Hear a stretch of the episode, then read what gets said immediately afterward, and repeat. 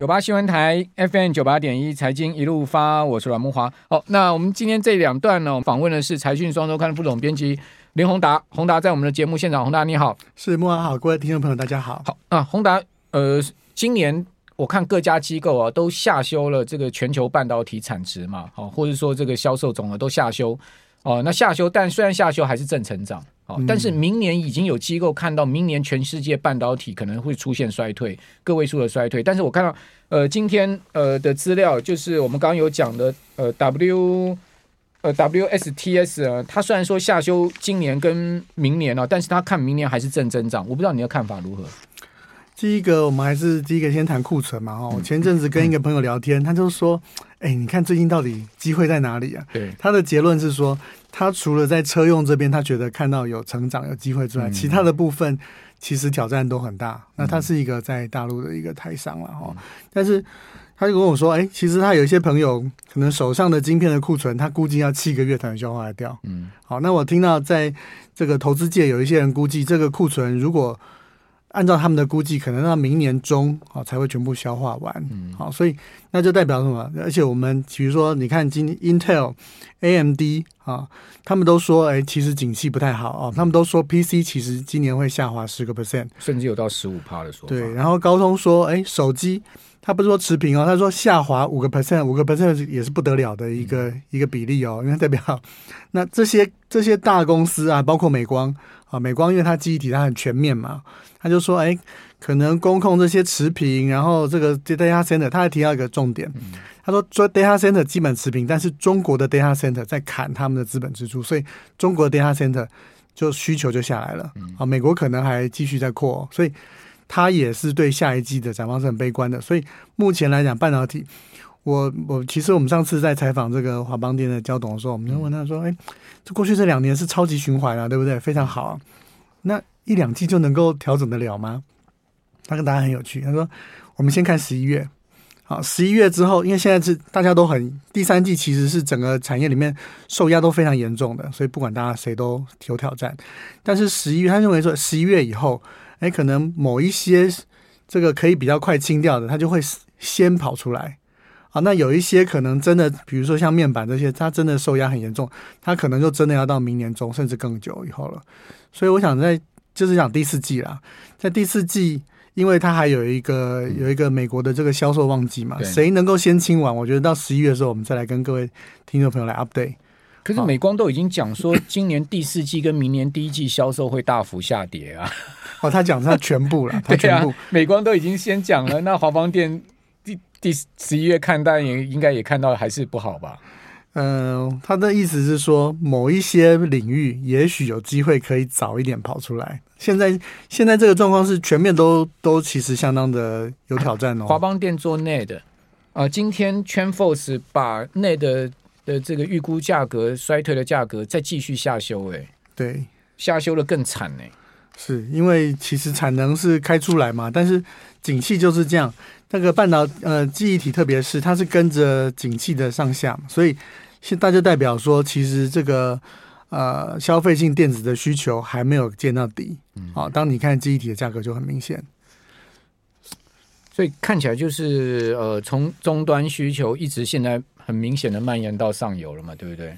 哦，到到这个整个晶片的制造端了，嗯，那那但大家会问一个问题，那晶片制造端这样子，不管成熟制程或者是说先进制程，应该终究也都会受到影响。尤其是我们看到现在目前成熟制程影响已经很很明显了嘛，那大家就当然最终就是说那个呃呃台积电会不会受到受到动摇了？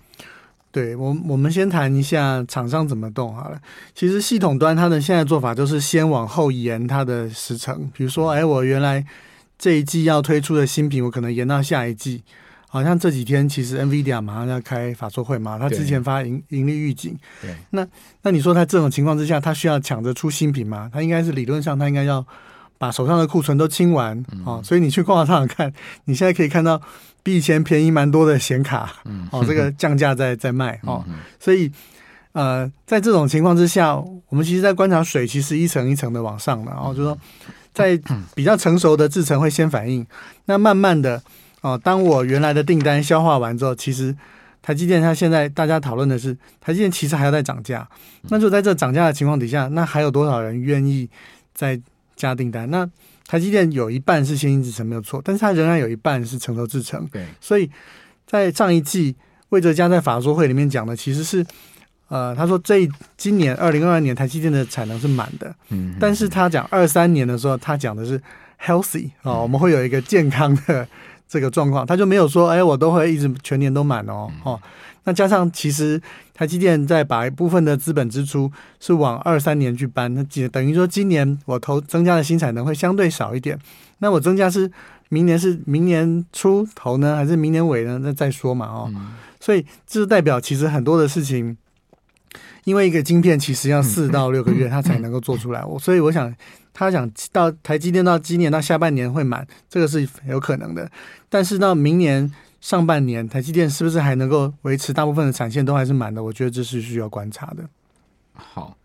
好，那嗯、呃，那讲到这个台积电，当然就不能不谈一下台积电到美国去投产的问题，因为它的五纳米厂二零二四年那个产呃量产就要开始量产了嘛。嗯。那甚至现在呃，我我看到那个路透社其实早在去年就报道说，台积电其实后面就是三纳米要过去。那不晓那但台积电不承认了、啊。哦，那你你的看法呢？我觉得台积电现在就是在美国建厂的速度其实是比想象中来的慢一点呢、啊，但是它在台南建厂的速度是比我想象中来的快很多。嗯，好，我们前阵子又再去台南再看了一次，这个我们两年前写这个南科崛起，嗯，哦，那个时候买房子的人大概大概赚四成啊，知道？那现在我们再去的时候，我是蛮惊讶，因为我发现在同一个场地，我们两年前去的时候路上几乎没什么人，嗯，现在是人挤人啊。而且外国人很多，所以他在南科那边盖是还我看看那个样子是之前盖的都已经几乎这个结构都完成了啊，而且呢后面源源不绝的还在继续盖。可是呢，我们最近也从你知道前一阵子有一团去美国参访美国那个 Select USA 招商嘛，对，他们也去了 Arizona，就拿出来照片一看，哎，外墙都还没完工，所以看起来美国这边。进度是比想象中慢，因为你你机台要 move in，你至少结构要完成，外面外壳看得到。就现在看的还是一一根一根的这个钢梁啊。那美国的建厂速度怎么可能跟台湾比？嗯，不管是策略还是成本，成本可能比台湾贵很多啊。对，所以状况来看，我觉得它离投产还要一一段时间。但是我倒是觉得想提一下，就是说，它晶片法案它也只能分到三十亿美金啊。对，它到底要不要拿这个钱？其实我觉得。我我那天看到，呃，不知道哪个媒体访问台积电的前法务长，哦，那前法务长就讲了很长一大段话。那他其中有一段呢，就是讲说，其实台积电应该要去思考，到底要不要拿这三十亿美金。其实讲实在，这三十亿美金也不多了，不多。那一个五纳米厂就要呃一百五六十亿美金了。你说我建一个五六五纳米厂才拿三十亿美金，有什么意义呢？那这是第一个，第二个，他的说法是说呢，就是呃，台积电如果拿了这个钱要受到严格管制的话，那你还不如不拿，不知道你的看法呢？嗯，我想这个他是必须要去做一个选择了哦。不过台积电一向都是觉得说，哎，我在这边的话，我会遵守当地的这个法规嘛哦。那你在美国的这个设的厂，其实。无可避免的，你必须要遵守美国当地的这个法规的状况。接下来我们要谈，呃，这一次我们今天要谈的另外一个主题就是这个晶片法案。九八新闻台 FM 九八点一财经一路发，我是阮慕华。好，其实这五百二十亿的美金啊，这个晶片跟科学法案呢，它其实最最重要另外一个重点在后面两千八百亿美金的持续预算呢，哈，那要去投入到美国整个。呃，更多的呃所谓科技的发展哈，不不单单只有半导体这个部分，我们继续请教财经双周刊副总编辑宏达。宏宏达，你怎么观察这个整个晶面法案？它是很大的一个配套的计划。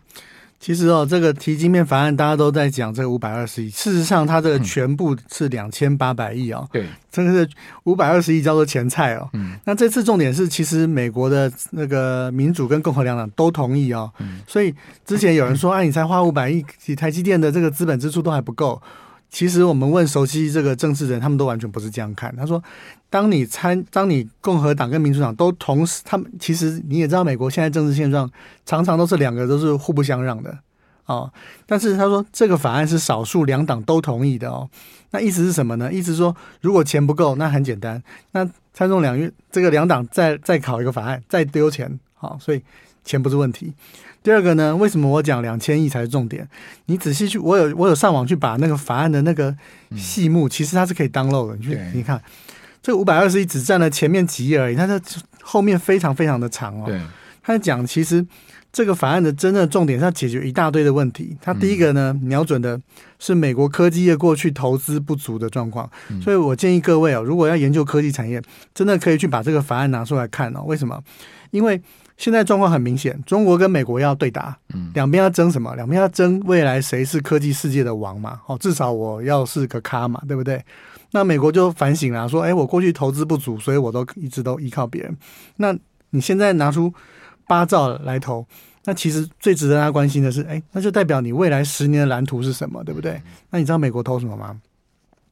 美国投几个东西，第一个啊，他要他其实用这八兆，不只要解决半导体，他同时要解决气候问题，所以那里面很多就是我怎么样提高再生能源效率需要的半导体啊，都都在里面。像你刚刚讲的，我们刚刚讲这个化合物半导体，大家都只讲说这个它的这个呃能源转换效率。啊，其实事实上啊，这个欧美日是在化合物半导体里面是跑得非常前面的。我举个例子给跟各位讲就好。我之前在写那个化合物半导体的题目的时候，我一直我朋友都跟我讲说，哎，这个化合物半导体哦，基本上就是做那个处理电讯号那个能耗用的，它竟然不能做逻辑。结果我查查查查查，我查到 NASA 太空总署居然有在寄转用化合物半导体去做逻辑 IC 的技术哦，成本太高了。后来我再去问他们，他说。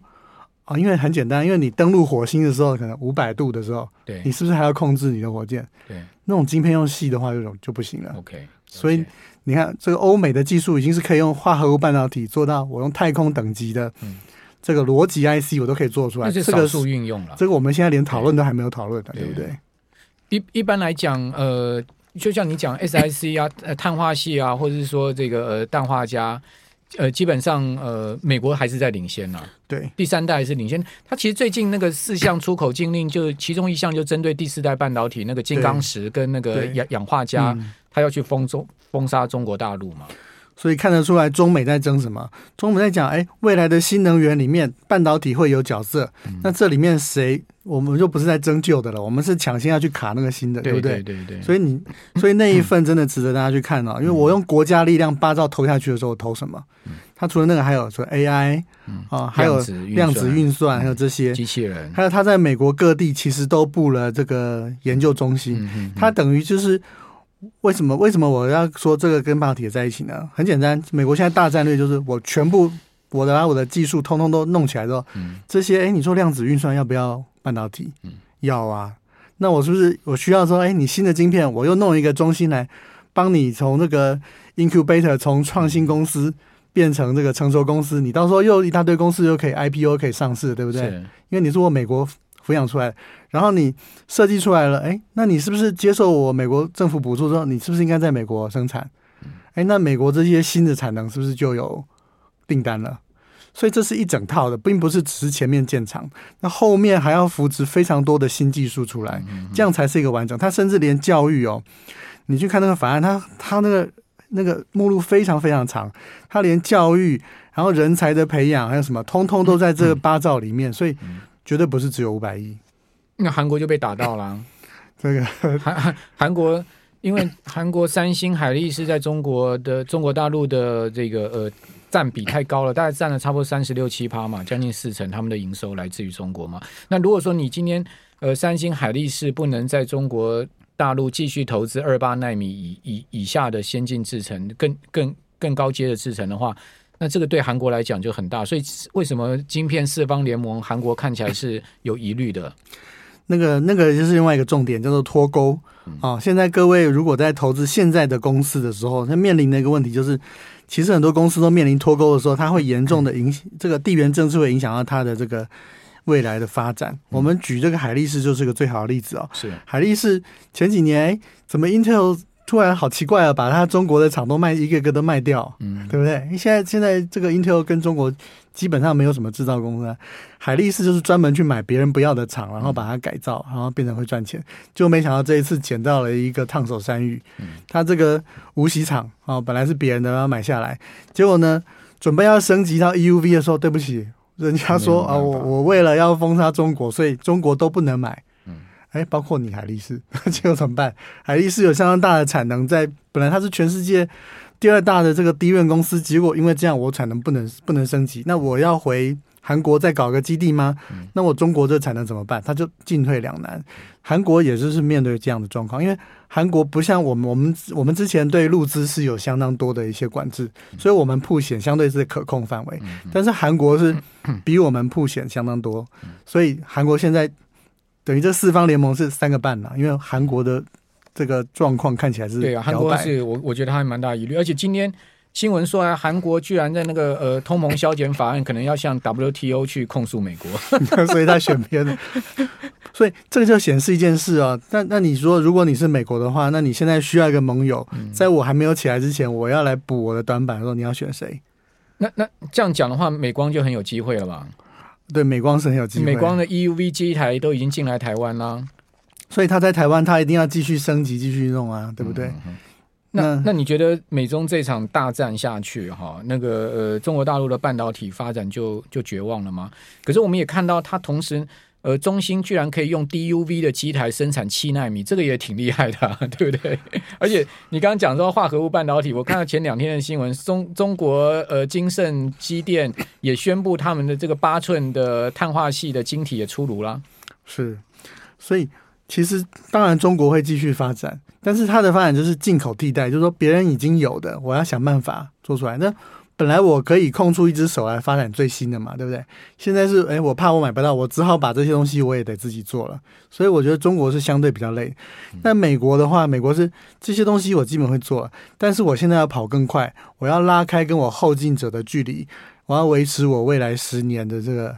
呃，科技的霸权，因为你想，如果美国没有科技的霸权，其实教育、经济、军事都会受影响，所以这一场仗两边都不会往后退的。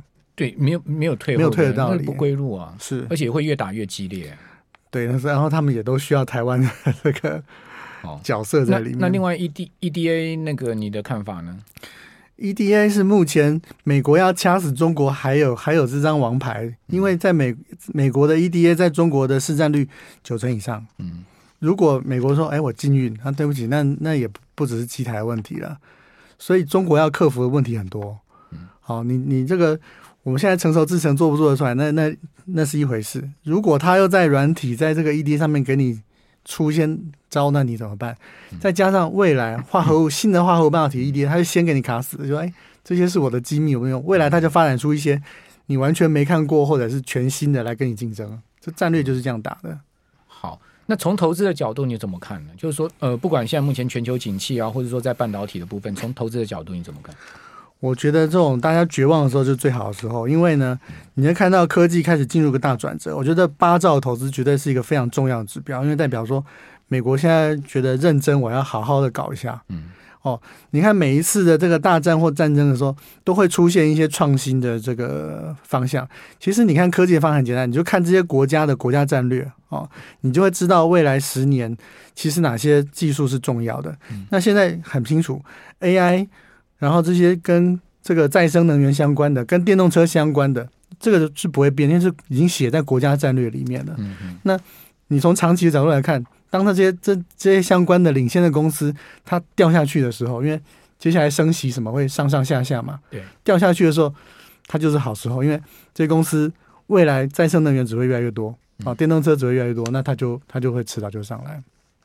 好，所以所以呃，如果今年下半年、明年再有金融 大风险的话，对，其实你就要知道瞄准什么产业来布局，不要追高了，但是心里知道什么是未来的发展重点。嗯，那那已经涨了一大段，当然现在就算高嘛。对，现在反弹，反弹了一大段，反弹了一大段。对，呃，所以刚刚宏达也跟大家讲喽，呃，机会在未来了哈。如果说未来呃金融市场如果从投资的角度来看的话，再有大修正的话。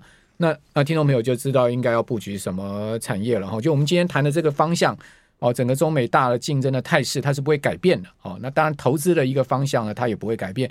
非常谢谢宏达来到我们节目现场。